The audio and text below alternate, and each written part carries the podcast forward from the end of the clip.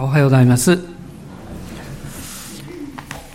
まあ、先週のあの30日は アブラハム・クー先生をお迎えしまして、まあ、とてもパワフルな 礼拝を持ったんですけど、まあ、その後、まあ何日間かですね、まあ、正解の翌日まであのご一緒しまして、ま、いろいろこうお話を聞く機会がありましたあの先生のあのパワーパワーというかあの使命感ですね。その根源はどこにあるのかっていうことを、まあ、いろいろこう観察しながら、えお話を聞いていたんですけども、まあ、いくつかのポイントがあるんですけどあの最後にですね、えー、私があの車の中で聞いたんですね。あの、えー、教会が、まあまあ、絶えずこう主に導かれてこう歩んでいく中で、うん、何を一番大事にされてるんですかということをちょっと聞いたんですけど思いがけない答えが返ってきたんですね。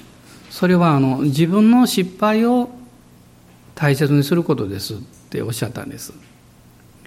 あのその失敗なんですけど失敗したからもうやらないとかそんなんじゃなくてですねその失敗をよく振り返りながらそこから、えー、何かをこう組み上げていくというかただ単にえそういうことを二度と起こさないだけじゃなくってそこで学んでいくというね、まあ、こういうこの姿勢ですね。あなるほどなと思いました。でその失敗という言葉の中には何かうまくいかなかったという意味だけじゃなくって、まあ、試練とか深い悲しみとか戦いとかそういうものも全部含まれているんですね、まあ、皆さんも正解で少しだけ聞かれたと思いますけどあの先生はもともと2人息子さんがいらっしゃってですねあの2番目の次男の方が4歳少しの時に脳腫瘍で亡くなられたんですね。でその亡くなった時に、まあ、先生がこう抱いていてその抱いてる中でですね、まあ、最後の息を引き取っていった、まあ、非常にこう、まあ、深い辛い悲しみというものを経験なさってるんですね。私もそれをあのちょっと聞いて聞いていたんですけど、まあ、改めて、えー、もう短くおっしゃっただけですけどねもう本当にもうこう涙があふれてきてね。でその時にですねあの若者に対する伝道とか、まあ、そういういろんな思いがこううちに与えられたんだそうです、えー、そして、えー、この福音を伝えていこうという、まあ、その強烈な情熱と使命感っていうんですかね、まあ、それをまあ神様からこう受け取られたわけですね。で、まあ、向こうの教会があの、まあ、信仰の中で大切にしている2つのことがあるんです。それは一つは無から有を生じさせる神様を信じるということ。もう一つはあの復活の主の力を信じるということですね、まあ、非常にこう前向きでパワーのあるこの方向性なんですけど。でも実際それはあのイエス様の十字架という非常にこう深いえー、悲しみというか普通で言えば悲劇ですよね、まあ、その中にある神のこう大きな恵みの計画、まあ、それがこう出発点になっていて信じる私たちにとってはそれは恵みなんですけども。でも現実はあなたや私が受けるべく、えー、まあそのそういうこう何というかね、えー、経験を受けなきゃいけなかった全ての裁きとかそれからあのま、弱さの結果とかですねそういうものを全部イエス様がこう身代わりに受けてくださったわけです。でこの復活の力を信じるという点において今ちょうどその時期的にその時期なんです。変な言い方ですけどこの間イースターがあってですね。で来月の初めはあのペンテコステがあるんですね。イエス様が墓から復活なさってそして50日目にこのペンテコステが起こったんですけどその50日というのは実は40日と10日に分けられるんですね。その今日はその40日のところ、えー、そこを聖書から読みたいと思っています。まあ、使徒行伝の一章をこう開いてください。えー、使徒行伝の一章の、えー、一節からです。一節から十一節のところをご一緒にまず読んでいきたいと思います。一章の一節から十一節です。テオピロよ私は前の書でイエスが行い始め教え始められたすべてのことについて書きお選びになった人たちに精霊によって命じてから天に上げられた日のことにまで及びましたイエスは苦しみを受けた後40日の間彼らに現れて神の国のことを語り数多くの確かな証拠を持ってご自分が生きていることを人たちに示された。彼らと一緒にいる時イエスは彼らにこう命じられた。エルサレムを離れないで私から聞いた父の約束を待ちなさい。ヨハネは水でバプテスマを授けたがもう間もなくあなた方は精霊のバプテスマを受けるからです。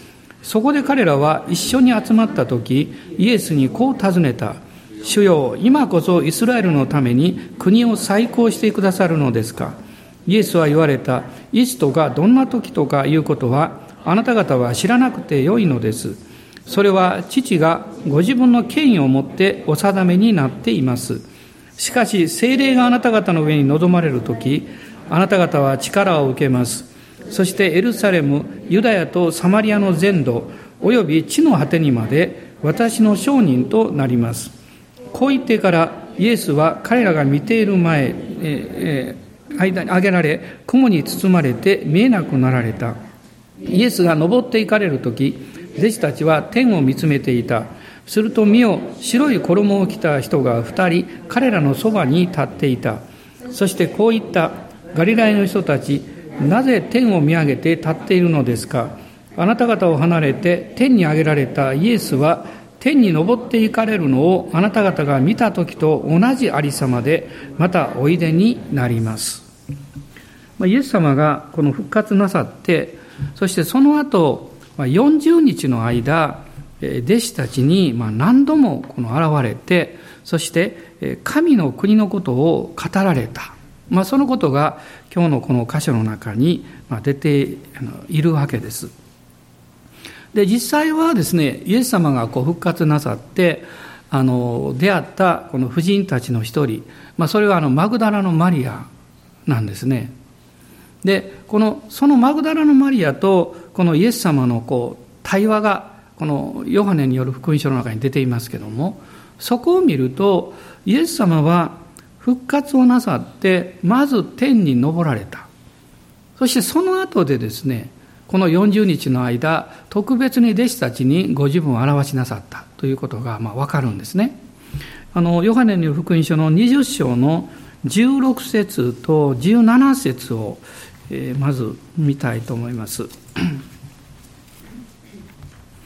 ヨハネによる福音書の20章です。20章の16節と17節です。イエスは彼女に言われた。マリア、彼女は振り向いてヘブル語でラボに、すなわち先生とイエスに言った。イエスは彼女に言われた。私にすがりついていてはいけません。私はまだ父のもとに登っていないからです。私の兄弟たちのところに行って彼らに私は私の父またあなた方の父私の神またあなた方の神のもとに登ると告げなさい。このマグダラのマリアがの空っぽの墓のところでこう立ちすくんでいた時にイエス様が現れたんですけど彼女はイエス様だというのが分からなかったんですね。あのエマオの途上の弟子たちもそうでした。でイエス様が現れて一緒にずっと歩いていたのに分からなかったんですね。なぜなんでしょうね。その理由は聖書には書いてないんです。見ていたけど分からなかった。ただここから教えられることは私たちもイエス様が共におられるのに気がついていないということが絶えずあるんじゃないかということです。でこの弟子たちは目が開かれた時に分かったんですね。でマグダラのマリアもそうだったわけです。そのそこにいる方がイエス様だと分かった時にあの、えー、ラボに、えーまあ、先生というふうに彼女は言うんですけどそしておそらくこうイエス様にこうすがろうとしたんですよね。喜びのあまり。するとイエス様がおっしゃったんです。私にすがりついてはいけませんとおっしゃったんですね。そして私はまだ父のもとに登っていないからです。こうおっしゃってます。で、この後をこう読んでいただきたいんですけど、この後弟子たちに、のところにイエス様が現れなさった。で、その時弟子たちの中の一人、あの、デドモと呼ばれるトマスがいなかったもんですから、トマスは私は信じないってこう言うんですね。すると、8日のうちにまたイエス様が現れなさった。まあ、これはトマスのために現れたと言ってもいいと思うんです。そしてトマスにこう言われたんです。27節です。それからトマスに言われた。あなたの指をここにつけて私の手を見なさい。手を伸ばして私の脇に差し入れなさい。ね、信じないものにならないで信じるものになりなさい。つまりここではトマスよ触ってみなさいって言ってるんです。ですからこのマグダラのマリアに最初イエス様が現れなさった時とこの時と一つの違いがあるということに気がつくんですね。最初のところではまだ復活なさって天に昇っておられなかった。いや私は父のところに昇るんだとおっしゃってます。でそしてもう一度この地上に戻ってこられた。この栄光の体ですからそれは行き来は瞬間的にできるんでしょうけどそしてその後弟子たちに40日間ご自分を表しなさったわけです。まあ、それが今日さっき読みました使徒行伝一章の中にあの出てくるんですね。一章の3節に書いてました。イエスは苦しみを受けた後、40日の間、彼らに現れて、神の国のことを語りと書かれています。この40日の間、イエス様が現れたということは、どういう意味をあの持ってるんでしょうか。まあ、私なりにいろいろ考えてですね、まあ、いくつかのこう、こういう意味じゃないかなっていうことをまあ教えられてるんですけどまず一つのことは神様が計画されていることの中に常にこの定められた時期定められた時というのがあるんだということを考えさせられます。まあ、皆さんあのすぐピンとくると思うんですけど40という数字はですねいろんなところで出てくるんですよね。どんな思い思い出しますか？40っていうと。荒野の40年。で荒野の40年になった理由はどこにあったんですか？40日間の成功でしょ？それから他にどういうことがあるでしょうか？そうですよね。イエス様が断食なさった。40日でしょ？それからまあまあこれ今日メッセージしなきゃいけないの。時間がなくなるから。例えばあの、えー、モーセは40年間エジプトで育ってね荒野で40年でしょ？そしてイスラエルの民を導いたのがまた40年でしょ？でこういうふうに考えるとですね、まあ、他にもいろいろあるんですよ。これ40というのは単なる数字というよりももう何か神様の大きな定めの時というのを表現するものとして使われていると思うんですね。40歳の方います？あおられましたね。はいおめでとうございます。おめでとうって言ったらいいのか。試練が来そうだと言ったらいいのか。よく分かりませんけど、えー、でもこの40という数字はですね神様が定められたその期間があるんだということを教えてるんです。で、まあ、40にこだわる必要ないですけどね、この重要性というのがあります。で、実際、あなた私の人生にも、この定められた時があるわけです。伝道の書の3章の一節にこう書かれています。えー、天の下では何事にも定まった時期があり、すべての営みには時がある。こう書いてます。で神様の時があって、あなたはその中で生かされて、そしてその時が満ちると、あなたは最後の一息を吐いて天に帰っていくわけです。まあ、これはその時ということの中で重要なことだと思うんです。そして重要なことはですね、神が定められたこの時期というか時、まあ、英語ではシーズンという言葉があります。このいろんなこう一つの期間ですね。その中で神はご自分の素晴らしいご計画を完成なさるんです。だから自分の人生っていうのを皆さん考えられた時にまあ幼い時がありまたこのティーンネイジャーの時がありですね青年期がありまた壮年婦人期がありまたまあ老年期というかね晩年を迎えていく時期がありますでもちょうどこの日本にこの四季があるようにね、私の人生にもいろんなそのシーズンがあって、そしてそのシーズンにしか結べない実があるということなんです。ね、そのシーズンにしか経験できないことがあるということ。もし10代の人が60歳になったらどうなるんだろうっていくら考えたって分かりません。ね、60歳の人が10代の時どうだったかと振り返ることができます。あの時こうしときゃよかったとかですね、あの時誘われた時になんで教会行かなかったんだろうとかね、そういうのあるかもわかりませんね。でも、もうそれはある意味では取り返しがつかないというか、過ぎ去ってしまった。でも、その自分が今置かれている、この人生の時、シーズンというものを大切に考えていただきたいんです。もうダメだって、もう私には良いものは何も残ってない。そんなことはありません。あなたの人生が空っぽに見えると、神様が満たしてくださる時が始まります。雨でしょうか？あなたの人生が辛いなと思った時、主の恵みと力を受けることが始まっていきます。この間ね、姉妹があのお米がなくなって顔がどうしようか 迷った時の証しをされてましたけどね。で、本当に不思議に神様は満たしてくださった。ってね、お金がないからじゃなくてね、その信仰が与えられたのでどうしようかと思ってたということ。これ大事なんですよ。あなたの中に神様が何らかの信仰が来た時、あ、あの、それはそうと、その信仰を持った理由はですね、ちょうど皆さん覚えてます私、礼拝のメッセージの最後に祈ってる時に、ある人にお米が満たされますって言ったの。今今時そんな表現言わないです、普通は。ね、でも、あれはですね、その時にそういうふうに言う思いが与えられたんです。私も一瞬どうしようかと思ったの。でも、言ったんです。その時に姉妹がちょうど CS からここ入ってきたんです。私だと思ったそうです。皆さん、神様が誰かの口を通して語られるとき、あるいはあなたが聖書を読んで語られるとき、あるいはあなたが祈ったりこう賛美したりするときに心に語られるとき、神が語られる時には何かが起こる。それはそのシーズンなんです。でも大事なのは、その語られた時に、あなたが信仰を持ってそれを受け取るということなんです。受け取らないと、スーって過ぎ去るんです。ね。タクシーに乗るときそうでしょ。あのタクシーどうしようかな。運転手さんの顔見てから決めようかなと思ってたんですね。スーッと行っちゃいますよね。手を挙げないと、あーいとか言って、車、来て、その横で手を挙げても遅いでしょ。ちょっと来る前から、はい、とか言ってですね、時にはちょっと走り出し、ここ、こことか言ってですね、止まってもらいますよね。神様の恵みもそういうとこあるんです。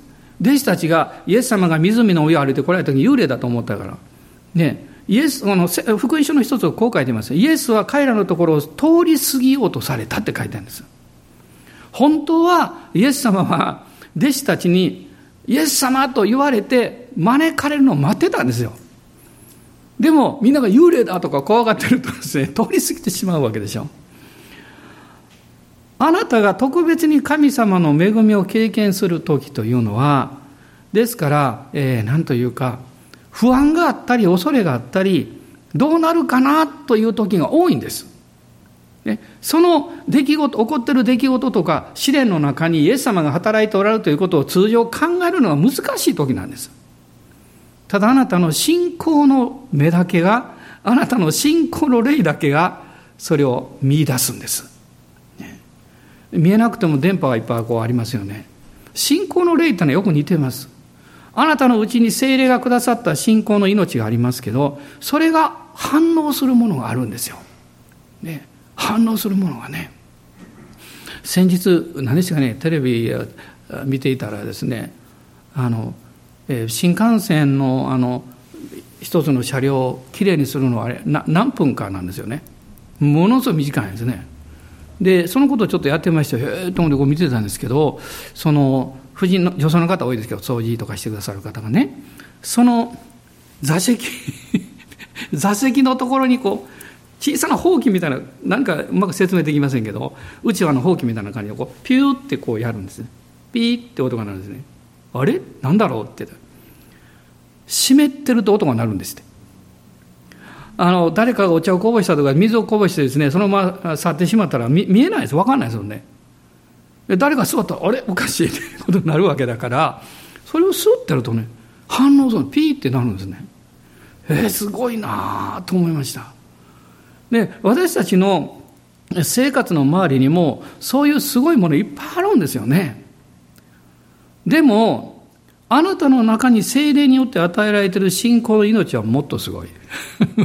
もっとすごいですよ。それを働かせるとこの目に見える、あるいは目に目に見えるところに働いておられる目に見えない神の力と反応するんですよ。電気見たことある人いないでしょ。でも電気が通ってるということを見ることはたくさんできます。それは信じる人にしかわからない。あなたのうちにある信仰の霊が働くとですね、ピーって触れるんですよ。ね、すると、ああ、主がおられた。わかるんですね。それがあなたに神様が備えられた時、備えられたシーズン、あるあのある場合は備えられた日、ね、そのその時起こります。その時にあなたにとって大事なことは信じるという決心をすることなんです。私は信じますって。これが大事なんですよ。この40日の間、イエス様が弟子たちに現れた一つの大きな目的はですね、彼らに語ってこられた御言葉を彼らが思い起こして信じるためだったと思います。ですから、この記事の中には3つのことが出てくるんです。一つは、語りということです。神の国を語られたということ。でもこの語られたことの多くは、もうそれまで3年半の間、イエス様と一緒にいた弟子たちが聞いていたことなんです。全く新しいことではないんですよね。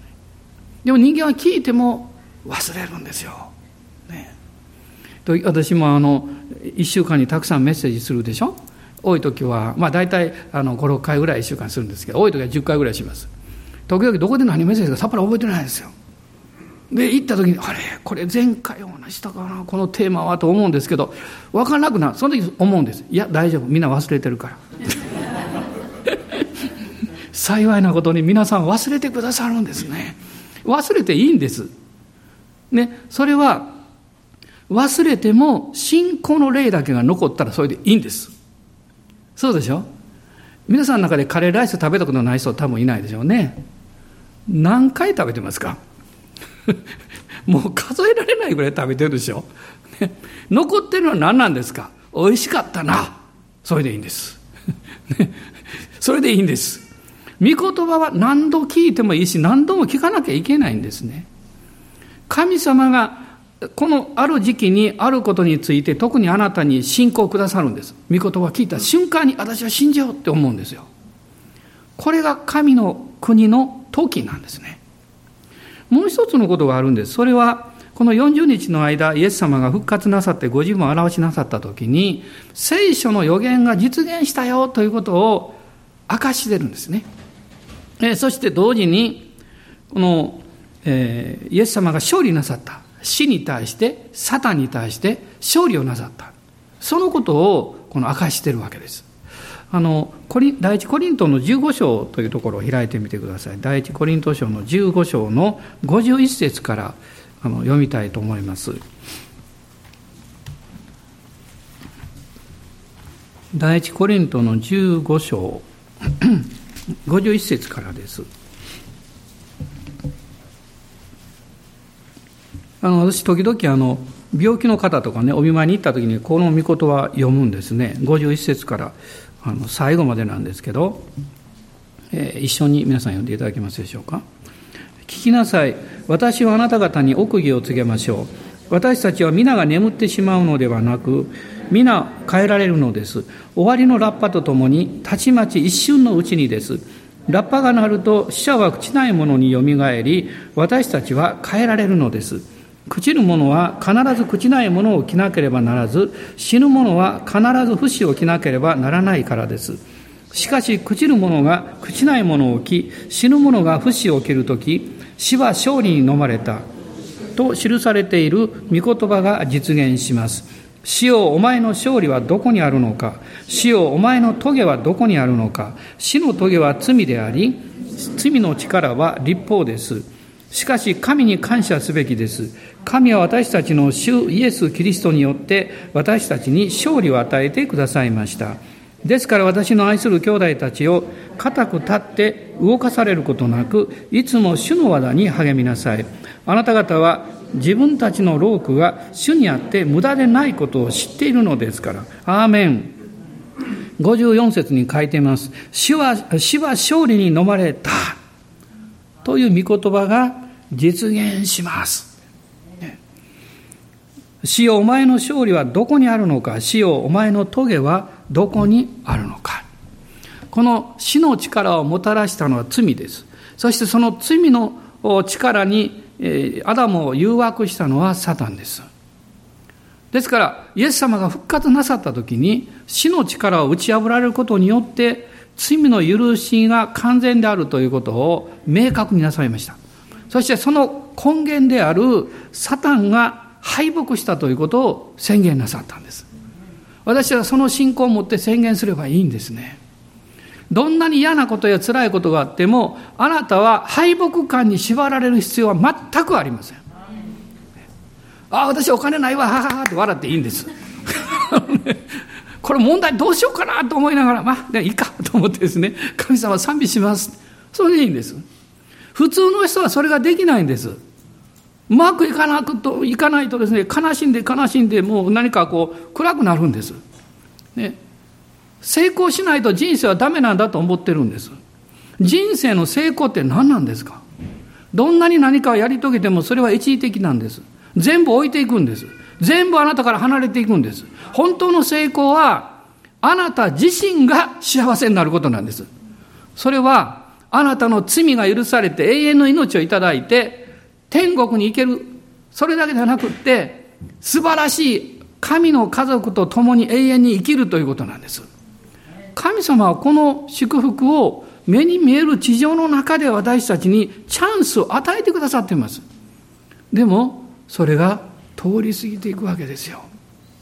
私はイエス様を信じた時に一番の、あの、まあ、友達というか近所にいまして大きな農家の息子さんだったんですけどよくあの離れがあってね大きな農家っていうのはあの離れにね夜行ってね一緒によく勉強しました。うん、あの言っときます。勉強したんですよ。そう。受験前だったからね 勉強しに行きました。離れに行ってね楽しかったですよ。で、教会に私が行ったから、えー、あの学校違ってましたから違う学校だったんで彼誘いました。一回来て来なくなったんです。で私はもう残念なと思ってまあそれからもう何か言うのも悪いかなと思ってですねあのなんとなくこう来たらいいのになと思いながら、まあ、学校も違うしですねそんなの会う機会がなかったんですね。でそれから何年かしてからですねたまたま会ったんです。で彼が私言うんです「往復のどうしてるんやあの教会に行っとるんか?」って言うから「うん行ってるよ」って言ったら彼がこう言ったんです「俺もなもっと誘ってほしかったんやけどなって言ったんです。すっごいショックを受けました。ねえ。お前来んかったやろうがって。でも誘ってほしかったって。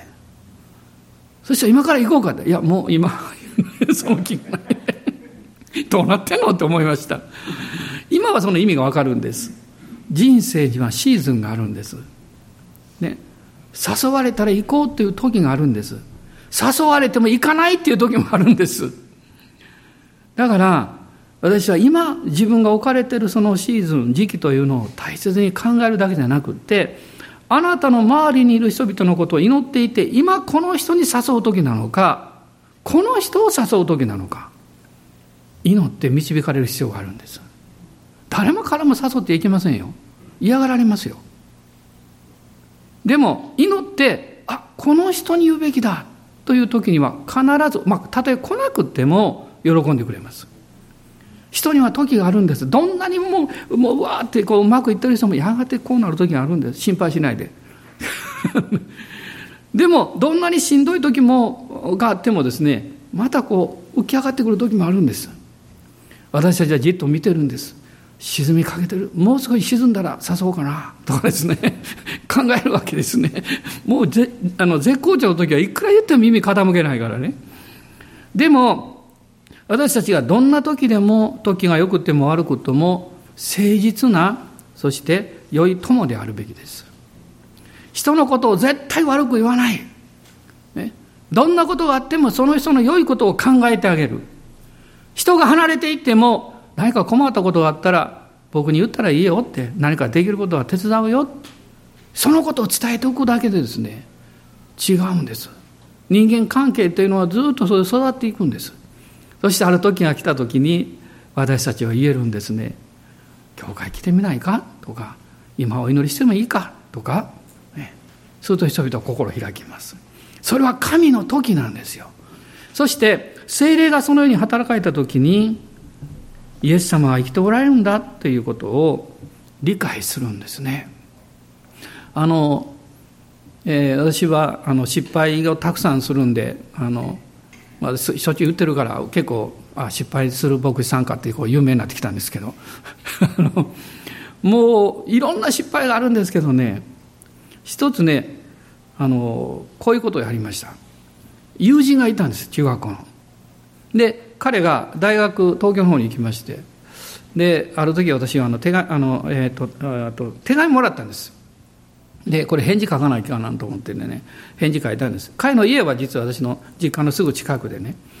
でしばらくしてですね彼が帰ってきたんですね。私返事出したんですけど、まあ、そのまま返事もなかったんですけどで遊びに行ったんです。帰ってきたからね。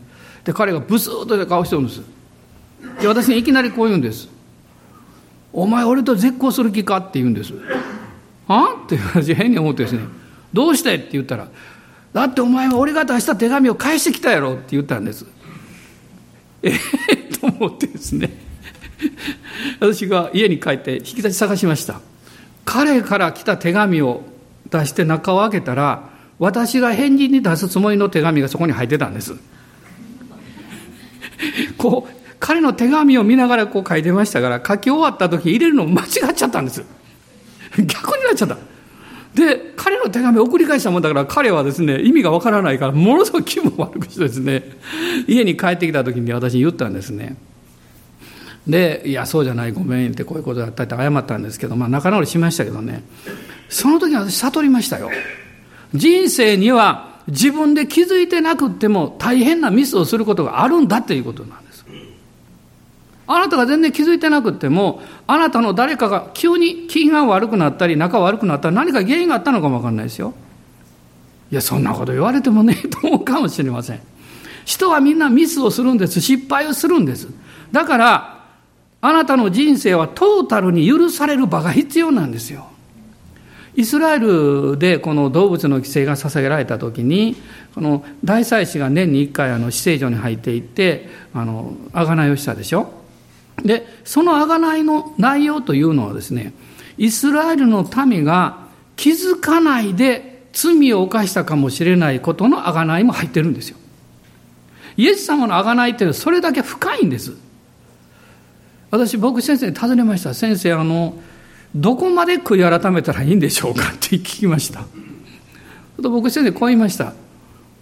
あなたにとって一番悪いなと思ってることだけ悔い改めなさいと言われましたであの自分がどんなことをしたかこう振り返って考えていったら自分の年齢だけ必要ですからそんなことはできません、ね、神様はあなたが一番これは申し訳ないと思っていることをしっかりきちんと悔い改めたら全部許してくださるって。あ、そうですかって。ほっとしました。で、一番自分にとって悔い改めなきゃいけないことを悔い改めました。ね、それは何だったかっていうとね、母親に謝ることだったんです。ずっとわがまま言ってきたから、一度も謝ったことなんかないんです。謝らなくっても、まあ、あの母は受け入れてくれたんです。で私初めてですよ家に帰ってね両親に謝りましたごめんねってでもちょっと照れくさかったけどね父親は不思議な顔してましたこの子は一体どうなったんだろうみたいな顔してましたね母は喜んでました私たちはどんなに自分で評価できてもその自分で気がつかないで人に傷つけたりあるいは失敗したり罪を犯していることだってあるんですよ。だからあなた許されなきゃいけないんです。その罪を許してくれるのは誰なんですか？神が人間となって十字架にかかって血を流してくださった方以外に誰がいるんですか？もし誰かがですね、いや、こんな人がいるよって、あなたの罪を許してくれそうなこんな人がいるよっていう話があるんだったら聞きたいと思いますね。聞いたことがないです。聞いたことがないです。私のために死んでくださった神様、そして蘇ってくださって許しと命を与えてくださった神様この方はイエス・キリスト以外にはおられませんよアーメン感謝しますこのイエス様が弟子たちに現れたんですそして私が語ってきたことはその通りなんだよということを明かしなさった。もう一つはですねこれから彼らが精霊の油注ぎを受けなきゃいけない。精霊の力を受けなきゃいけない。そして地の果てまでキリストの商人として生きていく。その使命を果たさせるためにイエス様は40日を取られたんです。あのその後の10日間ですね2階座敷に弟子たちがあの祈ったでしょ。で10日後にペンテコステがありましたね。この10日間の間にはイエス様は一回も現れてはいないんですよ。でこの40日の間だけなんです。この40日の間イエス様がご自分を表しなさってそれで全てを終えられたんです、ね、そしてえみんなの見てる前で天に昇られたってこう書いてますけどこの彼らに対するこの準備のために、えこの使徒行伝一章をもう一度こう見ていただきたいんですけれどもここにですね、まあ、3つのことが出てくるんですね一つは3節の神の国のことを語られたということ。2つ目は、この3節の後半ですけど、ご自分が生きていることを人たちに示されたということ。そして3つ目が4節これ大事なんですね。イエスは彼らにこう命じられたということ。語られたこと示されたこと。ね。でも3つ目は命じられた。何を命じたかっていうと、私から聞いた父の約束を待ちなさい。これが二階座敷で10日間の間彼らがしなきゃいけなかったことなんです。その時に精霊が望まれたんです。精霊が望んで彼らはもう変えられてしまったんです。精霊に満たされた時に何が変わったんでしょうか？彼らはまずですね、イエス様から聞いていたことがどういうことだったかが分かったんです。理解したんです。御言葉を理解したんです。もちろん全部じゃないです。でも大切なことを理解したんです。それまでは聞いていてもわからなかったんです。見ていても見えなかったんです。精霊があなたに望まれるとき、あなたの霊の目が開かれるんです。そして、あなたの霊の耳が開かれるんです。聖書を読むと何か違った言葉のように心の中に入ってくるんです。精霊があなたにその働きをなさるからなんですね。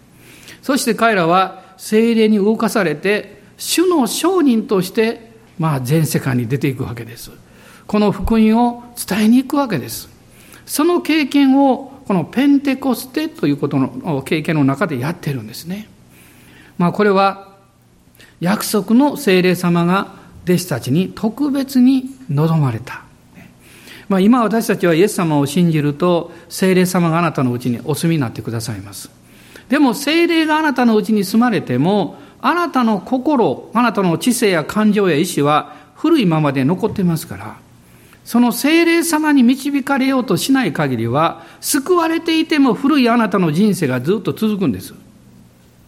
ですから毎日ですね、毎日自分の古い考え方や思いで生きるんではなくって、うちにおいてくださっている精霊様に信頼し、御言葉に聞きながら、自分の考え方や自分の物事の選択の仕方や自分の好みの基準やそういうものを変えていただく必要があるんです。そうするとあなたのいわゆるセルフイメージが上がってくるんです。あなたの価値観が上がってくるんですね。変わってきます。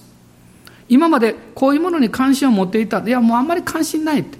もっと私は高い基準を求めたいんだと。それは立派になるということではなくって、あなたが神に愛されて神によって作られた霊的存在者として納得できるような生き方をするということです。この地上のことを目標にして生きないということなんです。永遠を目標にして、そして神様の御言葉によって生きるということをするということです。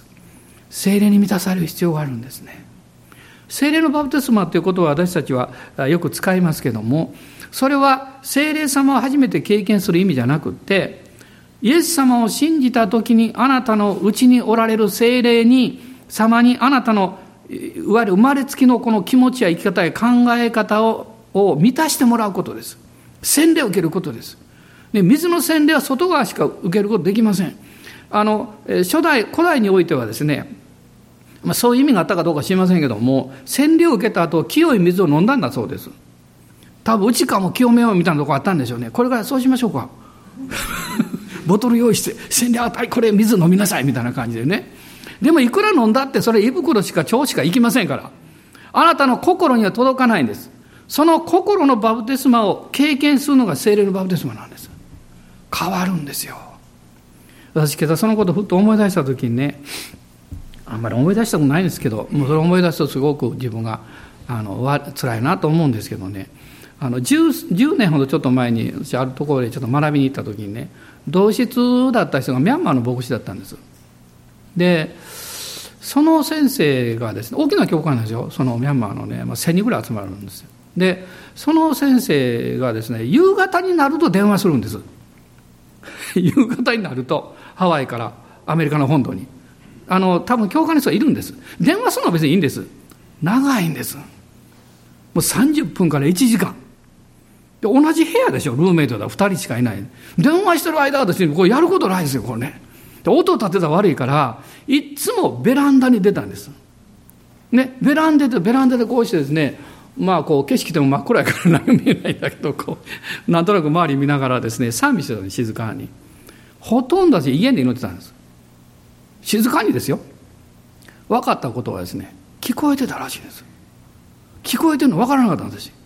で、えー、最後のあの彼が帰る前の日の夜ですね。私もすごい夜疲れたんですその日ね。彼はいきなり私あの最後寝る前にいつも一緒に祈ってたんですお互いのためずっとね。で彼は私に言うんです。あのパスタ服のねあなたがベランダであのなんかこうずっと言ってた言葉あれは何だって言うんです。で彼が言うんです。あれを私も経験したいって言うんです。でその時私ねもうすごい疲れてて、ね、体もね。ちょっと説明したんです。あのあれ精霊様によって語ってる新しい言葉で私たちは威厳と呼んでるけど決して奇妙なものじゃないんですよって。あなたもその、えー、精霊による祈りは心の中にあるからそれを出せばいいんですって。でもうイエス様に安心してねもうリラックスしてそしてあのあなたのあの言葉をあんまり考えないで自然に祈ったらあの語り出せばいいんですよっておやすみなさいって寝たんです。あくる朝4時に彼は起きて帰っていったんです。自分の国に。早くね。その後ですねものすごく後悔してるんです。なんであの時乗らなかったんだろう。まあそんなに求めておられたんだからご自分でその経験なさったと信じますけどなんで乗らなかったんだろう。理由は簡単です。もうなんか疲れてたから早く寝たかったんです。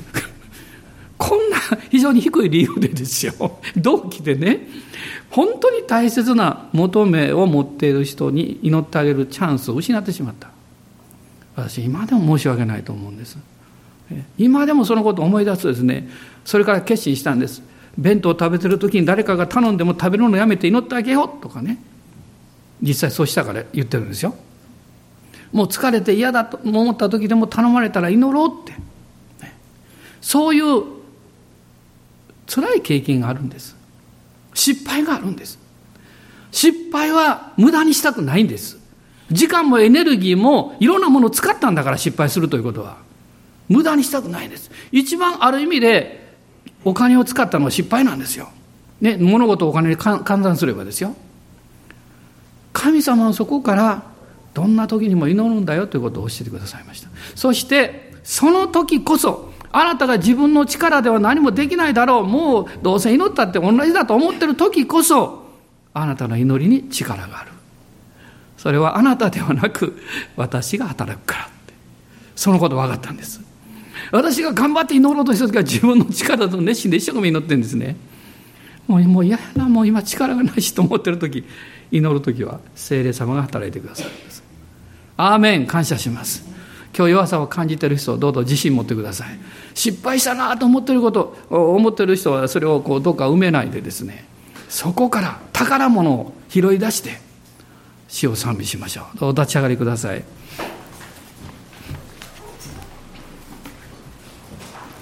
アーメン感謝します。主の皆を褒めたたえます。ハレルヤ。ハレルヤ。感謝します。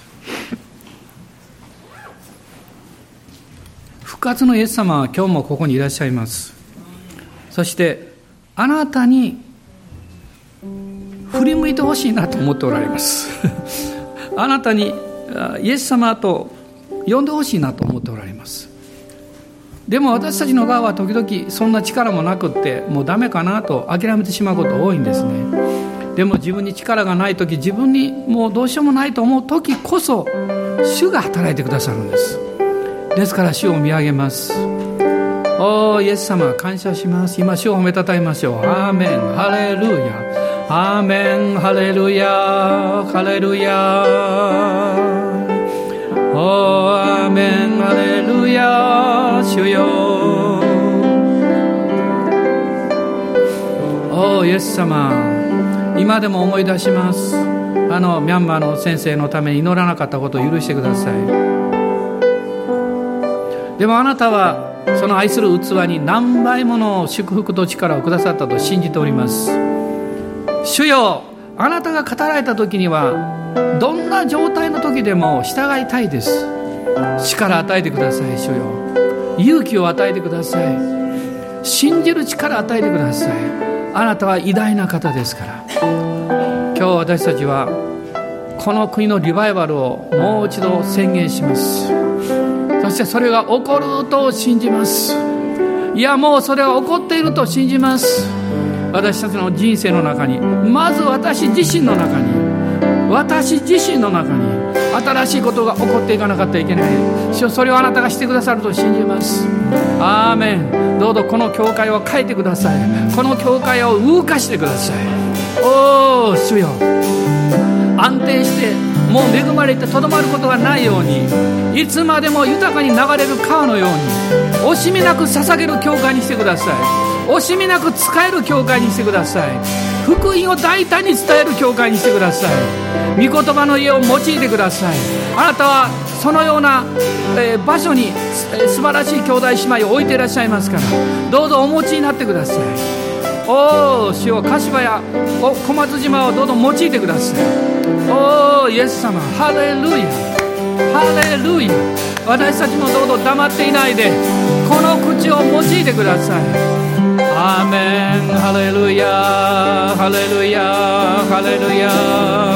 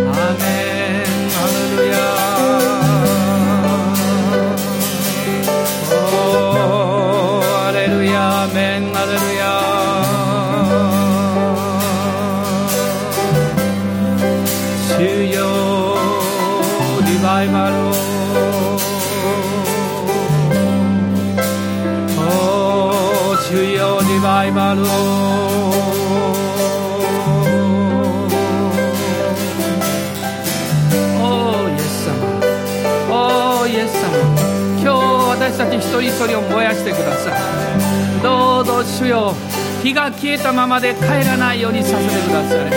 おー血を燃やしてください。この火をお家にまた職場にお友達のところに持っていけるようにしてください。何にも語らなくても火が燃えておれば人々はあったかいものを感じます。熱いものを感じます。何かを感じます。おお主よどうぞ氷のようにしないでください。おおハレルヤハレルヤアーメン Amen, Amen,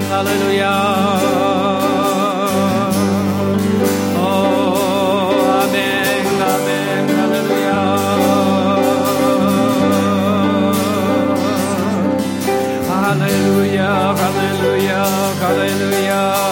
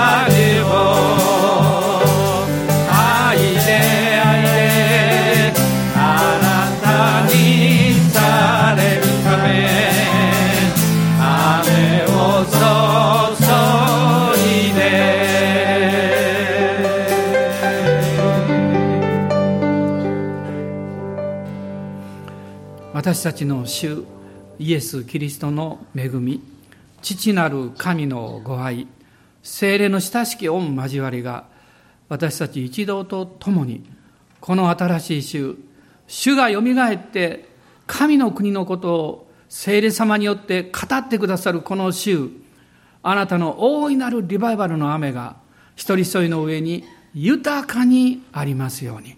アーメン